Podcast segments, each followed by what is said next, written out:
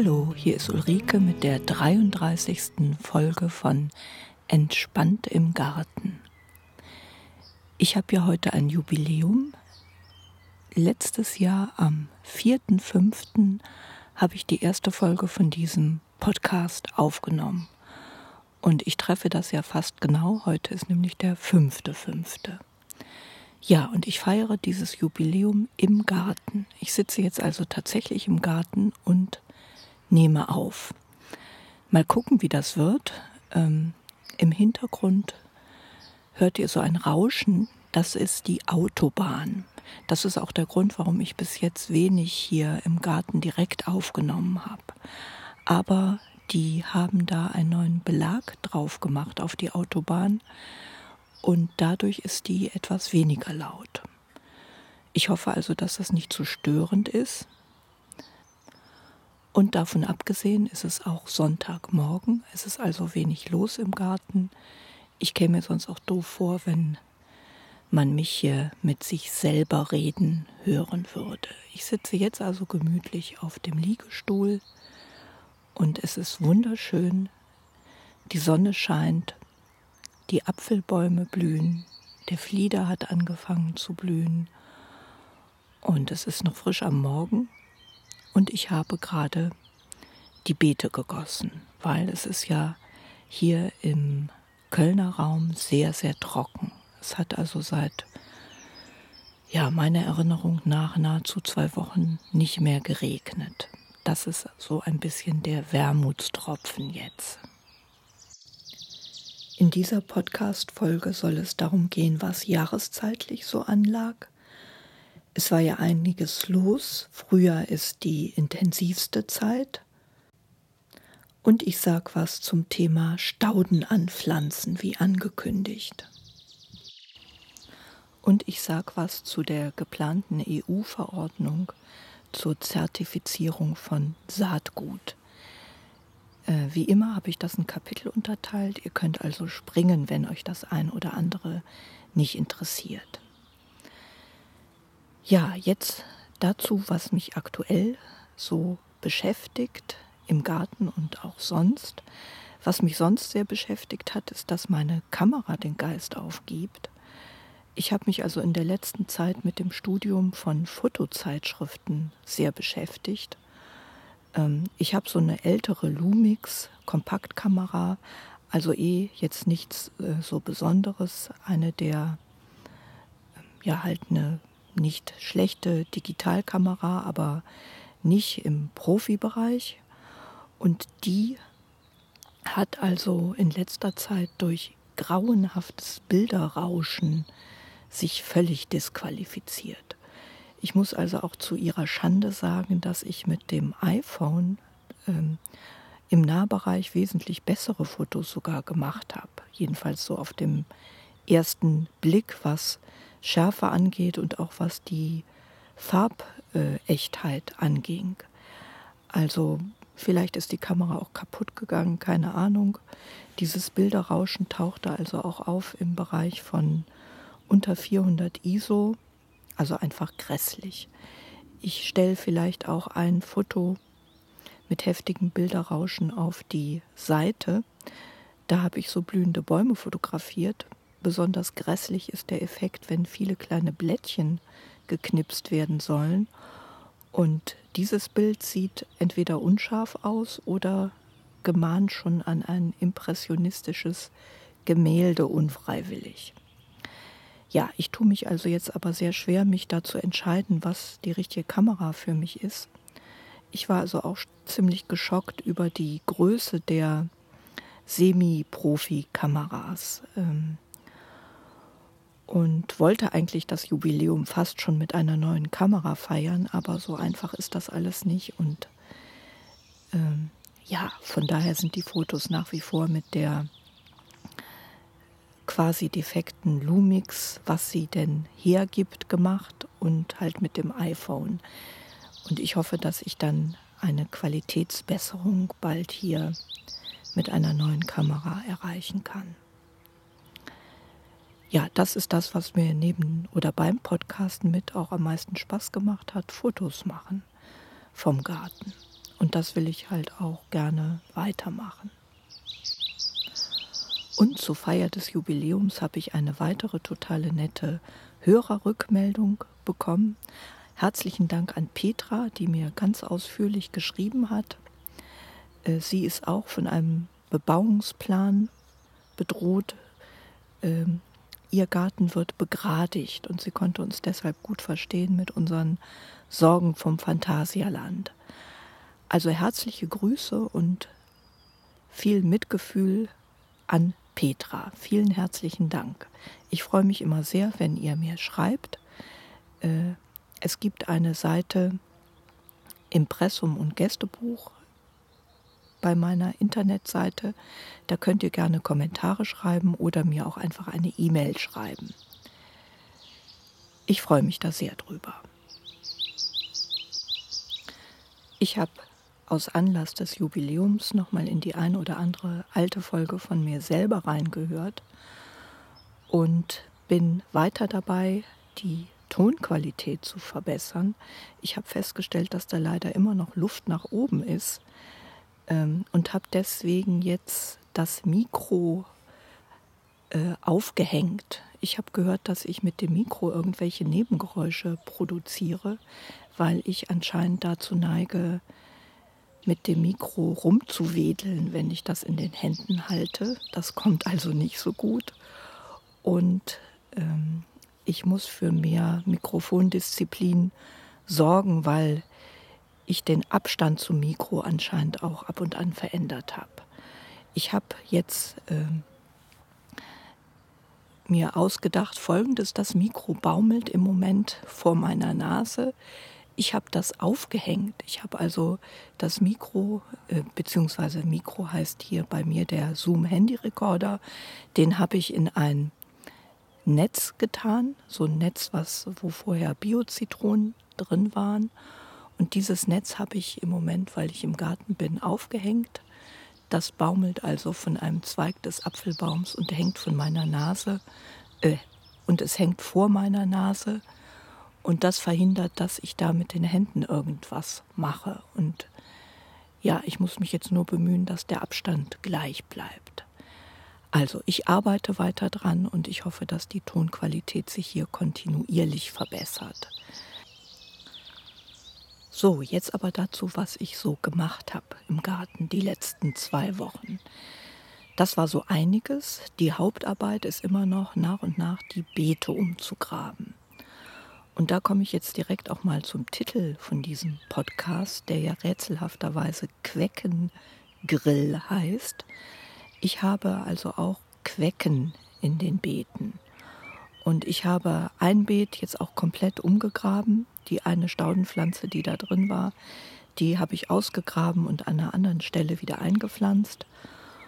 Und habe dieses äh, kleine Areal, so circa zwei Quadratmeter, gründlich von Quecken gesäubert, die sich da sehr ausgebreitet haben. Quecken ist ja das zweite hartnäckige Wurzelunkraut.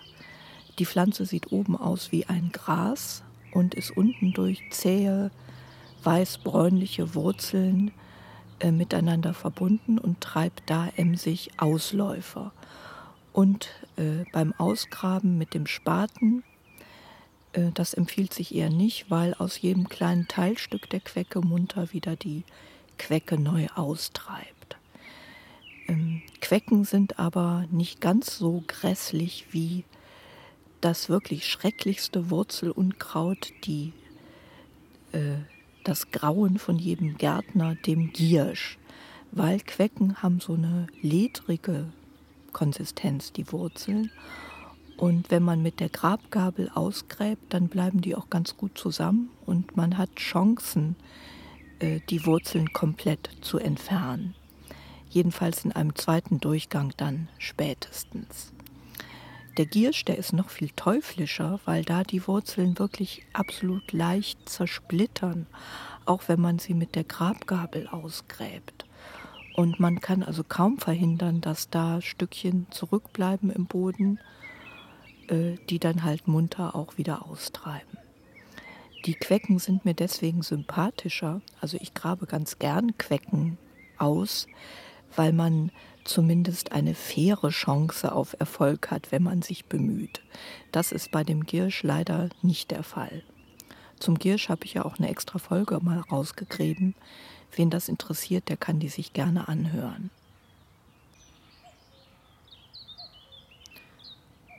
So im Hintergrund hört man hier ein Kuckuck, glaube ich. Das Mikrofon schwankt jetzt leider ein wenig im Wind. Ich hoffe, dass das sich nicht nachteilig bemerkbar macht. Die Bewegung ist aber minimal. Ja, jetzt nochmal zu dem Queckengrill. Queckengrill heißt, ähm, habe ich äh, deswegen gewählt, weil ich die Quecken immer zuerst trocknen lasse. Ich grille die praktisch auf meinen Steinplatten. Äh, da werde ich auch Fotos auf meine Seite stellen über das Quecken ausgraben und auch der Queckengrill ist mit drauf. Der Sinn ist, dass die Wurzeln austrocknen und somit absterben, bevor ich die auf den, bevor ich die auf den Kompost tue. Weil äh, im frischen Zustand würden die sich da einfach munter weiter vermehren. Ja, es ist so, dass ich äh, dieses eine Stück ähm, halt auch komplett umgegraben habe, weil ich diese eine Staude da ausgegraben habe. Das ist in anderen Staudenbeeten bei mir jetzt leider nicht so möglich, weil ich habe leider auch Quecken in den Staudenbeeten und da will man die Stauden ja nicht ausgraben und deswegen habe ich da jedes Jahr wieder das Vergnügen und säubere das von den Quecken so gut es geht.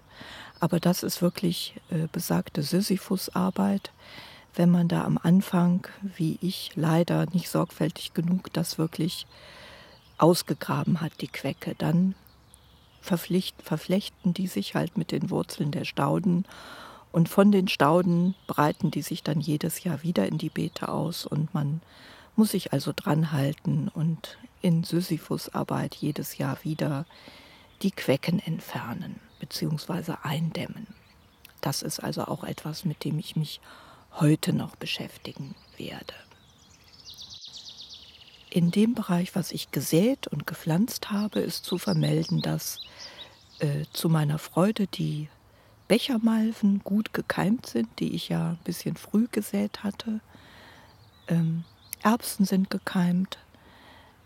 Eissalat ist gut angegangen. Da habe ich auch noch mal nachgepflanzt. Ich habe also noch so eine Mischung von Salatpflänzchen gepflanzt. Dann hatte ich Zuckermais vorgezogen, den habe ich inzwischen auch ausgepflanzt. Und ich habe die Kartoffeln angehäufelt. Die Kartoffeln sind sehr gut gekommen, die hatte ich ja vorgekeimt. Und die Fortsetzung an Bildern stelle ich auch auf die Mai-Seite. Da hatte ich ja auf der April-Bilderseite äh, fotografiert, wie ich die gepflanzt habe. Da gibt es einen Tipp, äh, aus einer Gartenzeitschrift. Ähm, bevor man die Kartoffeln anhäufelt, empfiehlt es sich, die mit Gesteinsmehl zu bestäuben. Das ist vorbeugend gegen die Krautfäule. Das habe ich also mal gemacht dieses Jahr. Vielleicht bestäube ich die auch später nochmal. Das erscheint mir ganz schlüssig, weil dieses Puder äh, verhindert, je nachdem, dass diese Viren oder was es auch ist, von der Krautfäule sich da weiter verbreiten. Ja, und dann habe ich es schon gewagt, vier Tomatenpflänzchen zu setzen. Die habe ich jetzt auch einfach ins Freiland gesetzt, allerdings an eine eher windgeschützte Stelle, weil dieses Aldi-Gewächshaus, das ich gekauft habe, leider zu hoch ist. Das ähm, kommt hier im Schrebergarten in einen Bereich, wo Gewächshäuser nicht mehr so klar erlaubt sind. Ähm, und ja, von den Proportionen passte das auch irgendwie nicht. Ich habe zum Glück jemanden gefunden, der mir das abkauft, der schon eins von diesen Gewächshäusern hat. Und die machen sich besonders gut, wenn man zwei davon hat. Dann bringt man also auch mehr Tomatenpflanzen da unter. Ja, meine stehen also im Freien und ich hoffe sehr, dass äh, das mit den Eisheiligen hier im Kölner Raum zumindest doch nicht so zutrifft. Äh, das sei jetzt gesagt. Ähm, für alle, die in ungünstigeren Lagen wohnen. Es ist ein bisschen riskant, noch immer die wärmeliebenden Pflanzen auszupflanzen. Ich habe auch einen Wetterdienst gefunden. Wettercom heißt der. Der orakelt also seit etwa zehn Tagen, dass es diesen Monat oder dieses Jahr besser gesagt ähm, zu einem wahrscheinlichen eisheiligen Phänomen kommen wird. Das heißt, ab Mitte, Ende Mai ist mit einem Kälteeinbruch nochmal zu rechnen. Und das mögen halt die ganzen wärmeliebenden Pflanzen nicht, wie Zucchini, Tomaten, Paprika, äh, aber auch einige Topfpflanzen wie Geranien, Petunien und so weiter äh, sollten dann, wenn das angesagt ist, vorbeugend nochmal ins Haus geholt werden. Ja, mit den Tomaten, die jetzt schon draußen stehen, äh, falls es nochmal hier frieren sollte, werde ich versuchen, die irgendwie abzudecken mit Säcken, Plastiktüten in der Nacht, hoffentlich einer Nacht oder zwei Nächten, wo das hier zutreffen könnte. Der Kölner Raum ist, was das angeht, aber eher recht mild. Wir haben hier ähm, quasi Seeklima, weil wir nicht so weit von der Nordsee weg sind und eben auch in einer tieferen Lage sind hier in der Kölner Bucht. Ja, mal gucken. Im Garten ist es jetzt auch wirklich schön grün geworden. Da ich ab und an auch schon gegossen habe, auch saftig grün. Oder noch ist die Trockenzeit halt noch nicht so lang, dass man jetzt hier äh, schon Trockenschäden sehen würde. Es blüht ganz wunderbar. Ich sitze jetzt unter dem blühenden Apfelbaum. Ähm, die Kirschen sind schon fast abgeblüht. Und gestern war es hier nachmittags etwas windig. Da war wirklich ein Schnee von Blütenblättern, der hier niederging. Der Rasen, der ist hier bedeckt von weißen Blütenblättern, die gestern also ganz malerisch von den Bäumen herabschneiten. Und es riecht total gut, weil der Flieder fängt an zu blühen. Ähm, ja, also es ist im Moment wunderschön. Strahlend blauer Himmel, die Vögel zwitschern. Ja, einfach fantastisch. So, jetzt wie versprochen etwas zu dem Thema Stauden anpflanzen. Das Wichtigste habe ich ja eben schon angedeutet, das ist eigentlich die Bodenvorbereitung äh, wichtig ist, den Boden wirklich von Wurzelunkräutern zu befreien und nicht den Fehler machen wie ich, das nur einmal machen und dann ungeduldig die Stauden pflanzen. Da passiert es halt, dass man auch bei Quecken das ein oder andere Wurzelteilstückchen übersieht und das breitet sich dann in den Stauden munter aus und da hat man dann jahrelang etwas davon. Also besser ist es, äh, diese Beete, wo man die Stauden pflanzen will, wirklich in einem Monat, in einem einmonatigen Abstand dann nochmal umzugraben. Dann sieht man ja auch, wo noch was keimt an Quecken. Also wie oft im Garten zählt sich da Geduld eher aus. Der Boden sollte entsprechend gedüngt sein. Es empfiehlt sich Kompost oder auch Hornspäne. Ähm, zweiter wichtiger Punkt auch bei der Düngung äh, zu beachten ist, welche Standortansprüche die jeweilige Staude hat.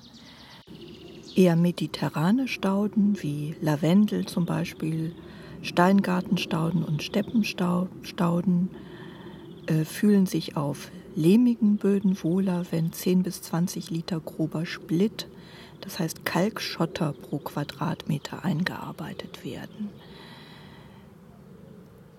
Es gibt Stauden, die sauren Boden bevorzugen und es gibt eher kalkliebende Stauden. Darauf muss man also achten. Lehmige Böden kann man im Prinzip durch Sand oder Kompost etwas lockerer machen. Äh, sandige Böden kann man mit Tonmehl oder Gesteinsmehl verbessern. Grundsätzlich gilt, der Boden sollte halt gut gelockert sein und für die Ansprüche der jeweiligen Staude passend gedüngt. Der dritte wichtige Punkt, den man berücksichtigen sollte, ist, dass man die Stauden nicht zu dicht pflanzt. Das ist etwas, das passiert einem sehr leicht, weil die halt in den Pflanztöpfchen noch sehr klein sind und da verschätzt man sich immer wieder. Es empfiehlt sich, die Töpfe vorher auf das Beet zu stellen, noch im Topf und da auf die richtigen Abstände achten und die Pflänzchen dann so gruppieren, wie sie später aussehen sollen. Niedriges nach vorne, höher wachsendes nach hinten.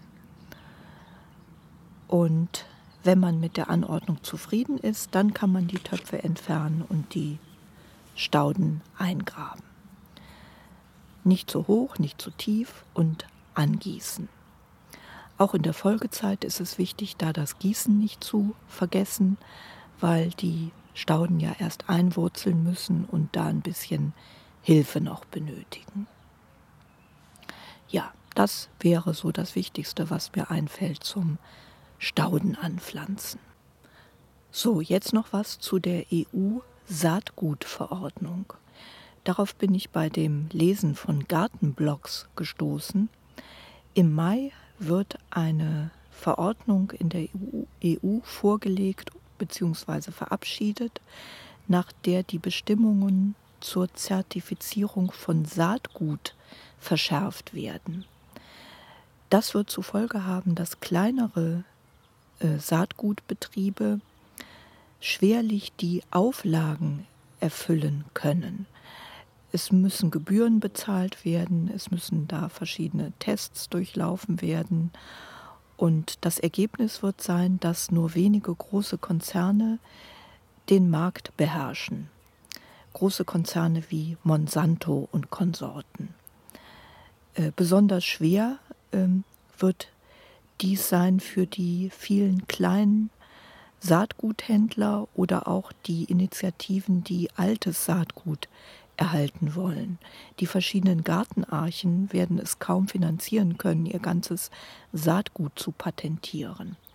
Und am Anfang sah es sogar so aus, als ob der Samentausch oder Pflanzenverschenken von Hobbygärtnern da gefährdet sein könnte, weil es ist nach diesen neuen Bestimmungen untersagt, nicht zertifiziertes Saatgut weiterzugeben bzw. in den Handel zu bringen. Jetzt gibt es da eine erste Stellungnahme der EU-Kommission, in der versichert wird, dass Privatgärtner davon ausgenommen werden. Da gab es anfangs einen Sturm von Entrüstung, ähm, weil es da so aussah, als könnte es strafbar sein, wenn man einfach Saatgut an seinen Nachbarn verschenkt. Das wird nicht so sein. Aber diese Regel, daran hält die Kommission fest, soll für den Handel gelten. Und damit äh, bleibt äh, das aufrecht. Es wird zu einer Monopolisierung kommen und wenige große Konzerne und wenige Sorten werden den Handel beherrschen. Deswegen denke ich, macht es Sinn, dagegen zu protestieren. Es gibt da auch Unterschriftenlisten, ähnlich wie mit, dieser, mit diesem Protest gegen die Wasserversorgungsrichtlinien. Da werde ich auch was verlinken. Was ein bisschen irritierend ist, ich habe inzwischen mindestens zwei Unterschriftenlisten gefunden und ich werde mal die verlinken, die mir da am größten erscheint. Ich hatte ja in der letzten Folge auch erwähnt, dass ich mich ähm, mit bei den Gartenarchen engagieren wollte. Und die haben mir jetzt geantwortet, es sieht so aus, als ob ich wirklich die Patenschaft für eine Bohne übernehmen kann. Und ja, ich werde davon weiter berichten. Die Gartenarchen, die haben es sich zur Aufgabe gemacht, bedrohte Sorten zu erhalten.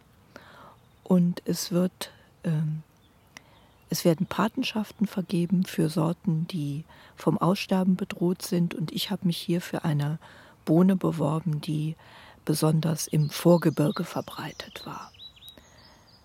Ja, das erscheint mir wirklich eine ganz sinnvolle Sache zu sein. So, ich hoffe jetzt sehr, dass es mit der Aufnahme hier geklappt hat. Äh, langsam wird es hier warm im Garten. Ich fahre jetzt mal zurück und frühstücke und werde später nochmal mit dem Fahrrad hier hinfahren.